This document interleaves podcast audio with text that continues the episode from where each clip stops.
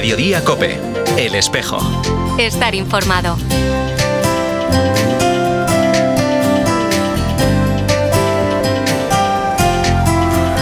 Desde Caritas abondamos porque se marquen las dos cruces. La cruz a la Iglesia, todos los bienes de la Iglesia. Caritas es organización de la Iglesia Católica y de ahí tendríamos un 0,7%. Pero también Caritas tiene una función social importantísima y creo que es reconocida por, por la sociedad. Por eso pedimos que se marque también esa segunda casilla. Acabas de escuchar a Gonzalo Dávila, director de Caritas Diocesana de Tuy Vigo. A lo largo de este programa compartirá micrófonos con nosotros para hablar de la campaña de sensibilización No cuesta nada ayudar por dos, con la que Caritas anima a todos los contribuyentes a marcar la X en las dos casillas solidarias de la asignación tributaria, la destinada a la Iglesia Católica y la de actividades de interés social. Hoy viernes 21 de abril no solo nos acompañará Gonzalo Dávila, director de Caritas Diocesana de Tuy sino que también tendremos la oportunidad de conocer el testimonio de Cecilia, voluntaria del equipo de infancia, adolescencia y familia de Caritas, y también conoceremos la experiencia de Balbina, usuaria del programa para personas mayores Activa tu mente en Oporriño. Saludos de Carol Buceta desde esta sintonía y de todas las personas que hacen posible este programa del espejo de tu Vigo. Damos paso ya a nuestra compañera Nuria Núñez. Muy buenas tardes. Buenas tardes, Carol. Comenzamos repasando algunos de los acontecimientos más destacados de los últimos días en la diócesis de Tuy. El pasado sábado, la Delegación de Pastoral Juvenil y Universitaria organizó el Encuentro Diocesano de Jóvenes para celebrar y vivir la Pascua con jóvenes a partir de 14 años. También el pasado sábado, la Asociación Social Empresarial convocó el primer encuentro de empresarios y directivos cristianos bajo el lema Negocios con alma. La dignidad de la persona, la búsqueda del bien común, la solidaridad o el destino universal de los bienes fueron algunos de los temas abordados en esta primera cita que ha contado con la asistencia de más de 20 empresarios y directivas. El lunes la diócesis de Tuy Vigo celebró la solemnidad del beato Pedro González Telmo, patrono de la ciudad tudense, de los navegantes y de la diócesis. A las 9 y 10 de la mañana hubo misa en honor al beato en la iglesia de San Telmo de Tuy. El obispo de Tuy Vigo presidió la Eucaristía solemne en la catedral. Durante esta celebración, Enrique Cabaleiro, alcalde de Tuy, realizó la ofrenda ante San Telmo. Escuchamos a continuación un pequeño fragmento fragmento de las palabras del alcalde tudense durante la ofrenda. Queremos pregarche, señor Santelmo, en nome de todos os tudenses e os galegos, a túa axuda e intercesión para alumearnos na responsabilidade colectiva que temos de acadar unha sociedade máis xusta, máis humana, máis solidaria e integradora. También el obispo de Tuibigo se dirigió a todos los allí congregados para recordar la importancia de una renovación moral. Le escuchamos. Y desde la fe, en nuestras parroquias nos corresponde hoy una inmensa tarea, que es abrirnos todo, abrirnos corazones, abrir los hogares, superar nuestras comodidades. Por tanto, San Telmo nos invita a compartir y a crear espacios de comunión desde la vida política, la vida social, la vida familiar. A las 7 de la tarde en la iglesia de San Telmo hubo un homenaje a los cofrades fallecidos durante el año, a cargo de la banda de música del Abril. A las 9 de la noche dio comienzo la procesión solemne con la imagen del Beato por las calles tudenses y al finalizar se realizó la ofrenda floral en la plaza de San Fernando. Puedes encontrar el reportaje fotográfico de la solemne fiesta de San Telmo en la web diocesana. También el lunes y el martes se impartió la última sesión formativa de la Escuela de Catequistas en Arramayosa y Redondela respectivamente. El martes se presentó la decimoquinta edición del ciclo de música religiosa San Martiño de Barcia de Mera. Los conciertos darán comienzo el próximo sábado 29 de abril. El miércoles 19 la Cofradía del Santísimo Cristo de la Victoria convocó una nueva sesión de su Asamblea General Ordinaria, la primera presencial desde la pandemia. Ayer jueves finalizaron los actos organizados por la Pontificia Universidad Católica de Puerto Rico para rescatar el valor histórico, cultural y religioso de la pintura encontrada en la iglesia de San José en el Viejo San Juan. Desde el pasado domingo 16 y hasta ayer jueves se han celebrado conciertos y un simposio para resaltar la figura de San Telmo en las islas puertorriqueñas. En un comunicado enviado por la Pontificia Universidad Católica, su presidente, el doctor Jorge Iván Vélez, ha expresado la importancia de dar a conocer la historia del beato Pedro González Telmo, sus milagros y su travesía en la evangelización de América. El doctor Jorge Iván Vélez también ha añadido que San Telmo ha sido sin duda un importante puente entre España y Puerto Rico. Según los estudios, el fresco encontrado en la iglesia de San José del Viejo San Juan está datada datada a mediados del siglo XVI y está considerada la obra pictórica más antigua del arte colonial de la isla. En próximos programas ampliaremos esta información sobre el fresco del beato Pedro González Telmo y sobre su, y sobre su devoción en la isla puertorriqueña. Desde el pasado lunes y hasta hoy, los obispos de España se reunieron en Madrid con motivo de la asamblea plenaria de la Conferencia Episcopal Española. Hasta aquí algunas de las noticias más destacadas de los últimos días. Continúas ahora escuchando nuestra sección Más Cultura de la mano de Cristóbal González, que nos recomienda un libro que nos pueda ayudar en nuestra vida de fe. Más Cultura, una sección para cambiar la mirada.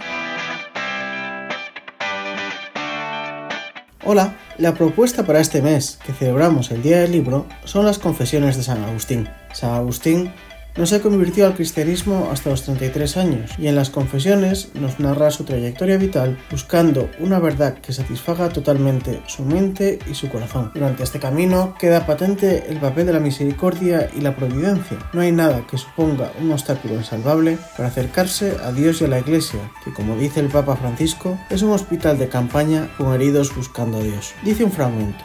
Oh verdad, tú presides en todas partes a todos los que te consultan y a un tiempo respondes a todos los que te consultan, aunque sean cosas diversas. Claramente tú respondes, pero no todos oyen claramente. Todos te consultan sobre lo que quieren, mas no todos oyen siempre lo que quieren. Óptimo ministro tuyo es el que no atiende tanto a oír de ti lo que él quisiera, cuanto a querer aquello que de ti oyera. Tarde te amé, belleza tan antigua y tan nueva. Tarde te amé, y he aquí que tú estabas dentro de mí y yo fuera y por fuera te andaba buscando, y deforme como era, me lanzaba sobre las bellezas de tus criaturas. Tú estabas conmigo, pero yo no estaba contigo. Me retenían alejado de ti aquellas realidades que, si no estuviesen en ti, no serían. Llamaste y clamaste, y rompiste mi sordera, brillaste y resplandeciste, y ahuyentaste mi ceguera, exhalaste tu fragancia y respiré, y ya suspiro por ti, gusté de ti, y siento hambre y sed. Me tocaste y me abracé en tu paz es el momento de estar más cerca de más personas. En tu declaración de la renta, marca las dos casillas de asignación solidaria.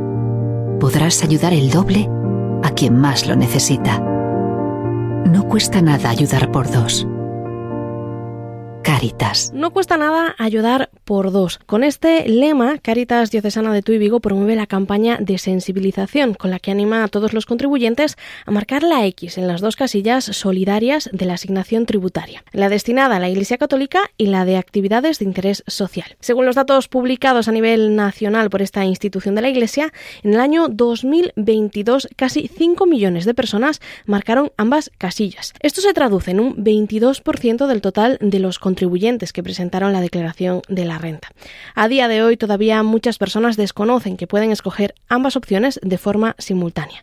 Para ahondar un poco más en esta campaña No cuesta nada ayudar por dos, está con nosotros Gonzalo Dávila, director de Caritas Diocesana de Tuy Vigo. Muy buenas, Gonzalo. Hola, Carolina, buenos días. Eh, Gonzalo, en primer lugar, ¿por qué es importante que los contribuyentes marquen la casilla de actividades de interés social? La, la cruz que se marca a la hora de hacer la declaración de la renta es muy importante hacerlo. Es decir, no, debería, ningún ciudadano debería dejar sin marcar la cruz, bien sea para la Iglesia Católica, bien sea para todos los demás aspectos sociales. ¿no? Desde Caritas abondamos porque se marquen las dos cruces. La cruz para la Iglesia, todos los bienes de la Iglesia. Caritas es organización de la Iglesia Católica y de ahí tendríamos un 0,7%. Pero también Caritas tiene una función social importantísima y creo que es reconocida por, por la sociedad. Por eso pedimos que se marque que también esa segunda casilla. Mm. ¿Cuánto le cuesta al contribuyente marcar esa casilla de la X? Es decir, si la marca va a pagar más o va a pagar menos en su declaración de la renta al contribuyente no le supone nada más que marcar una cruz, nada más. Los impuestos van a ser los mismos, simplemente que la hora de la distribución va a ser de otra manera. No dejarla, no dejar las cruces sin marcar, pues sería que esas partidas Hacienda o el ministerio correspondiente las podría distribuir a otros fines que no tienen nada que ver con los fines sociales, tanto para Cáritas como para las demás entidades sociales que trabajamos en el ámbito con las personas. Un 0,7% de esos impuestos eh, se destinan a sostener esta labor social que desarrollan múltiples organizaciones con fines sociales en España, ¿no? Y en el caso de Caritas, concretamente, ¿qué es lo que se hace con este dinero que llega a través de, los contribuyentes? ¿En qué se invierte? Sí, nosotros en, el, ámbito este de, del 0,7 eh, tenemos una serie de proyectos del RPF, proyectos que están subvencionados, se mantienen, se realizan principalmente gracias a la aportación del 0,7%. Uno de ellos es un programa de infancia, adolescencia y familia. Todos sabemos los problemas en los ámbitos familiares en la actualidad, en el entorno familiar. Con este programa nosotros acompañamos a las familias, las asesoramos, las escuchamos, hacemos un acompañamiento individual si es un caso especial, tenemos apoyo psicológico y tenemos una serie de actividades con la adolescencia, la infancia la familia, todo en conjunto, ¿no? Que son muy importantes. También tenemos otro programa que es el programa eh, Inclúete. El programa Inclúete es un programa dentro de nuestro programa general de empleo, pero en este apartado sería al, al ámbito prelaboral, a que las personas que vienen a este programa mejoren sus competencias y mejoren sus habilidades, sus habilidades sociales, sus habilidades comunicativas. Todo esto es imprescindible para entrar en el mercado laboral. Y, y no se puede dar por supuesto. Se realizan talleres grupales y se, realizan también entrevistas individuales. Y después hay otro programa que es, digamos que el más conocido de, de Cáritas, que es la atención a las necesidades básicas. Y este programa está dirigido principalmente a familias, personas en situación o riesgo de expulsión social, donde se les acoge, se les informa, se les asesora, se hace un, un acompañamiento integral de todos los aspectos de su vida. Y después tenemos dos, programas más también, que son el programa de voluntariado rural. Estamos tratando de formar grupos en el ámbito ya fuera de, lo que es la ciudad o las ciudades importantes. La ayuda a veces es eh, acompañamiento, es ir a tomar un café con esa persona. La, ayuda a veces es que no se sienta sola, que sepa a dónde puede recurrir cuando está sola y puede necesitar, ah, pues le voy a llamar a fulanito o fulanita que me van a atender. Y eso lo hacemos con el voluntariado rural y después también con los grupos de estamos llevando a cabo. Es una labor muy amplia la que hace Caritas y muchas veces es desconocida. Y una labor que además es posible sostener gracias en parte a esa, a esa contribución que hacen los contribuyentes marcando la X. Esa ayuda en la doble X del 0,7% de la declaración de la renta es fundamental. Yo hablo desde el ámbito de Caritas, pero en, el, en la segunda X hablo también desde el ámbito de todas las demás entidades que reciben ayudas por esa, por esa aportación de la declaración de la renta. Pues Gonzalo Dávila, muchísimas gracias por estar este mediodía con nosotros en Cope Vigo y esperamos que todas las personas que nos estén escuchando se animen a marcar esa doble X en su declaración de la renta. Es lo que pedimos. Muchísimas gracias.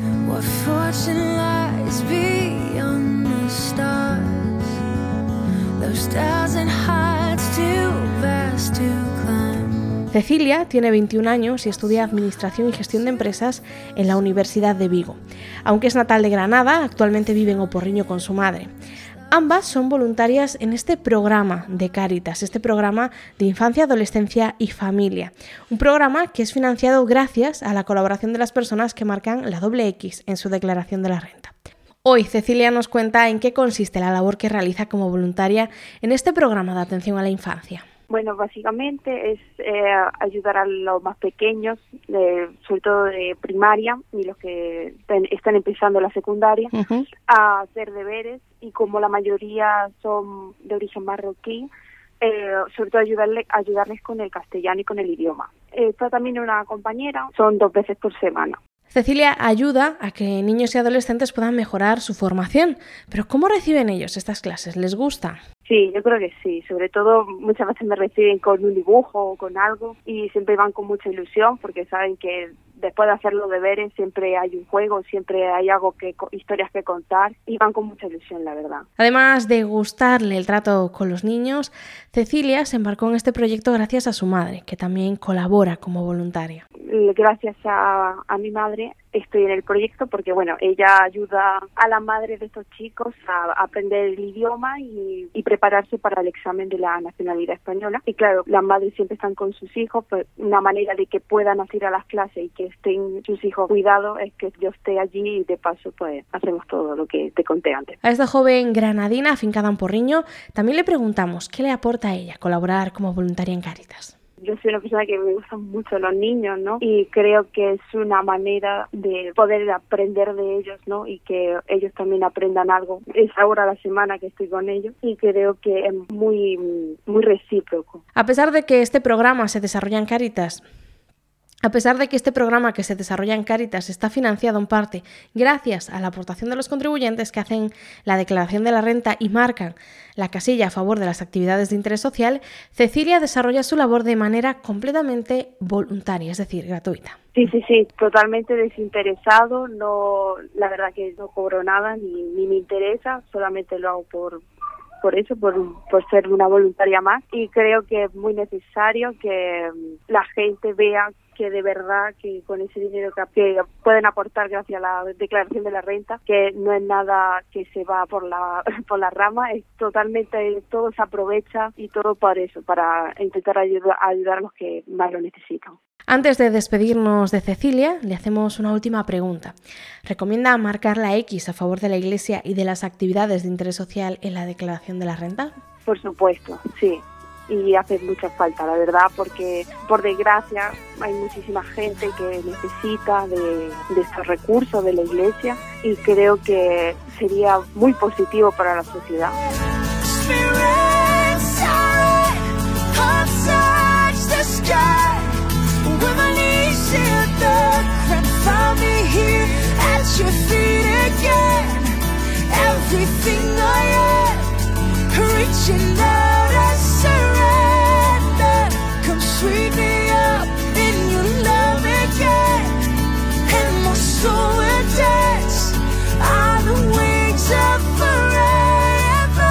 Balbina pertenece a la parroquia de Santa María de Oporriño. A sus 74 años continúa siendo una mujer activa a la que le gusta sumarse a todo tipo de saraos. Colabora en el equipo de pastoral de la salud de su comunidad parroquial y además participa como usuaria en el proyecto Activa tu mente que Caritas desarrolla allí para cuidar y acompañar a personas mayores. Hoy Valvina nos cuenta cómo es y en qué consiste este proyecto de Activa tu mente. Nos reunimos en el salón parroquial todas las semanas, los viernes, un grupo de, personas, porque también teníamos tres o cuatro caballeros, pero uno de los que venían falleció y los otros lo fueron dejando, porque ya sabes, ellos si no van varios les da más uh, apuro estas cosas. Entonces somos todas mujeres y de distintas edades. Hacemos pues eso, muchas actividades y aparte de trabajar la memoria, pues también con unas fichas que nos ponen las monitoras que tenemos. Otro día, pues a lo mejor ponen fotos antiguas del pueblo, de personas y de edificios, y las que saben más nos cuentan las historias, las otras las escuchamos. Otro día, pues ponemos de tema hablar de nuestra infancia, cómo fue, cómo no fue. Entonces cada una cuenta, porque aparte somos un grupo así muy mixto, porque no somos todos gallegos, ni de porriño.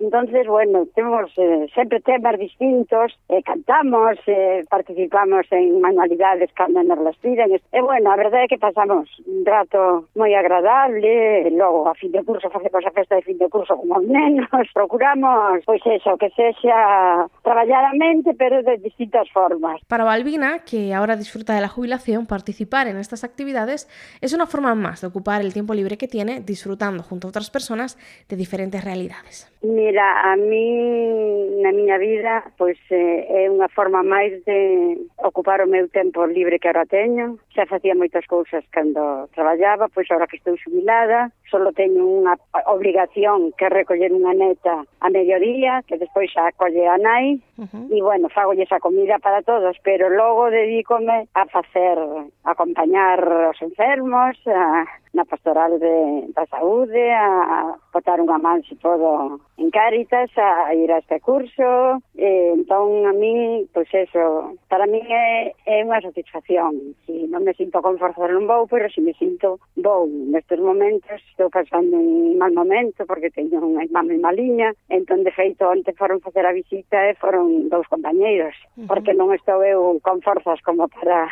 a ir a unha enferma darlle alegría. pero por o demais, eh, ben, eu síntome ben, eles son super agradecidos, e vamos, para mí é un complemento máis. Gracias a todos los contribuyentes que marcan la doble X de la Iglesia y de las actividades de interés social, Caritas puede sostener este proyecto en la parroquia de Oporreño, que contribuye a paliar la soledad de muchas personas o, como en el caso de Balbina, ayuda a disfrutar en comunidad del tiempo libre que ahora tienen. Efectivamente, así lle digo eu. ni facer todas esas cousas que facemos. O sea que, parte que nós sí que decimos a xente tamén, o sea, eu aparte de facelo eu en a miña familia, pois pues tamén lle comentamos, eh, e bueno, sabes que sempre hai os respondóns, que, bueno, pues la iglesia ten dinero, tal. digo, bueno, a ti te apetece colaborar, pois pues colabora, olvídate de todo lo demás.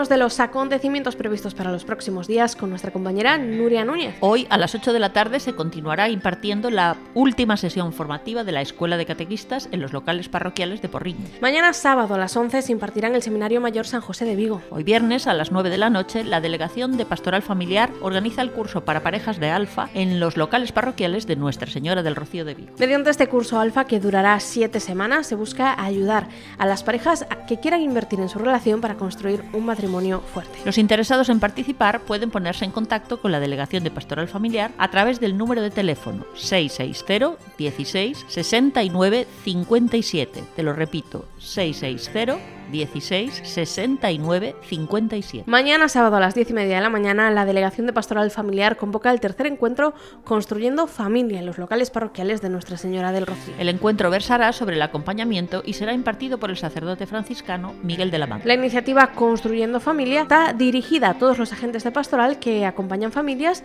y especialmente a aquellos que imparten cursillos prematrimoniales. El domingo, a las 12 del mediodía, el obispo de Tuy Vigo administrará el sacramento de la confirmación a un grupo de jóvenes de la parroquia de Nuestra Señora del Carmen en Vigo. El miércoles 26 de abril a las 8 de la tarde se clausurará el segundo curso de Ágora, Escuela de Teología, Ministerios y Servicios. El próximo sábado, 29 de abril, Caritas Diocesana de Tuy Vigo ha convocado una nueva sesión de su asamblea diocesana. También ese mismo sábado, pero a las 11 de la mañana, se celebrará un Via Lucis en el Monte Alba, en Valladares. A las 8 de la tarde del sábado 29 de abril, el trío Domani inaugurará el decimoquinto ciclo de música religiosa de San Martiño de Barcia de Mera. Los interesados en asistir pueden reservar la entrada llamando al número de teléfono 658 62 75 25. Te lo repito, 658 62 75 25. El próximo domingo, 30 de abril, la Iglesia en España celebra la Jornada Mundial de la Oración por las Vocaciones y la Jornada de Vocaciones Nativas, bajo el lema Ponte en camino, no esperes más. Del 30 de abril al 2 de mayo, la Delegación Episcopal de Apostolado Seglar y el Consejo Diocesano de Laicos organizan una tanda de ejercicios espirituales en el monasterio cisterciense de Santa María de Oseira. El encargado de impartir y dirigir estos ejercicios espirituales será el padre Abel Mauricio Pino, vicario parroquial del Corazón de María de Vigo y subdelegado diocesano de Pastoral Juvenil y Universitaria. Se pone a disposición de los participantes un autobús para los desplazamientos de Vigo a Oseira y el trayecto de regreso. La aportación económica para participar en estos ejercicios será de 90 euros e incluye la pensión completa de los dos días y los desplazamientos. Para más información, las personas interesadas pueden ponerse en contacto a través del correo electrónico deastuivigo.gmail.com. Te lo repito, deastuivigo.gmail.com. Recuerda que puedes seguir toda la actualidad diocesana a través de la web www.diocesetuivigo.org. Repetimos, www.diocesetuivigo.org o también a través de nuestros perfiles en Facebook e Instagram. Hasta aquí este programa del Espejo de Tu y Vigo. Te recuerdo que nos encantaría contar con tu colaboración. Envíanos las noticias de tu parroquia, arciprestazgo, movimiento, cualquier otra relacionada con la iglesia en Tu y Vigo. Puedes hacerlo al correo electrónico medios Nos despedimos con esta canción Vivo está del cantante católico Pablo Martínez. No olvides que continuamos disfrutando del tiempo litúrgico de la Pascua. Ojalá durante estas próximas semanas podamos descubrir a Jesús resucitado, que nos envía a anunciar la belleza de la salvación al mundo entero. Continúas ahora en Mediodía Cope con Pilar García Muñiz. Feliz semana y hasta la próxima. La noche se terminó, la luz todo lo aclaró, porque Él resucitó. La tumba sola quedó, la muerte no lo encerró, porque Él resucitó.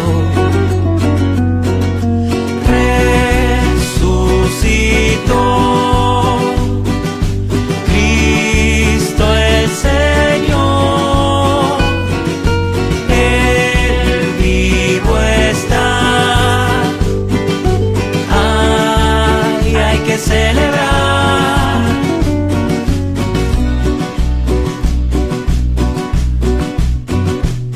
La piedra corrida, está el lienzo en su lugar, porque resucitó. Ahí no lo encontrarás, vayámoslo a proclamar, porque Él resucitó. Resucitó.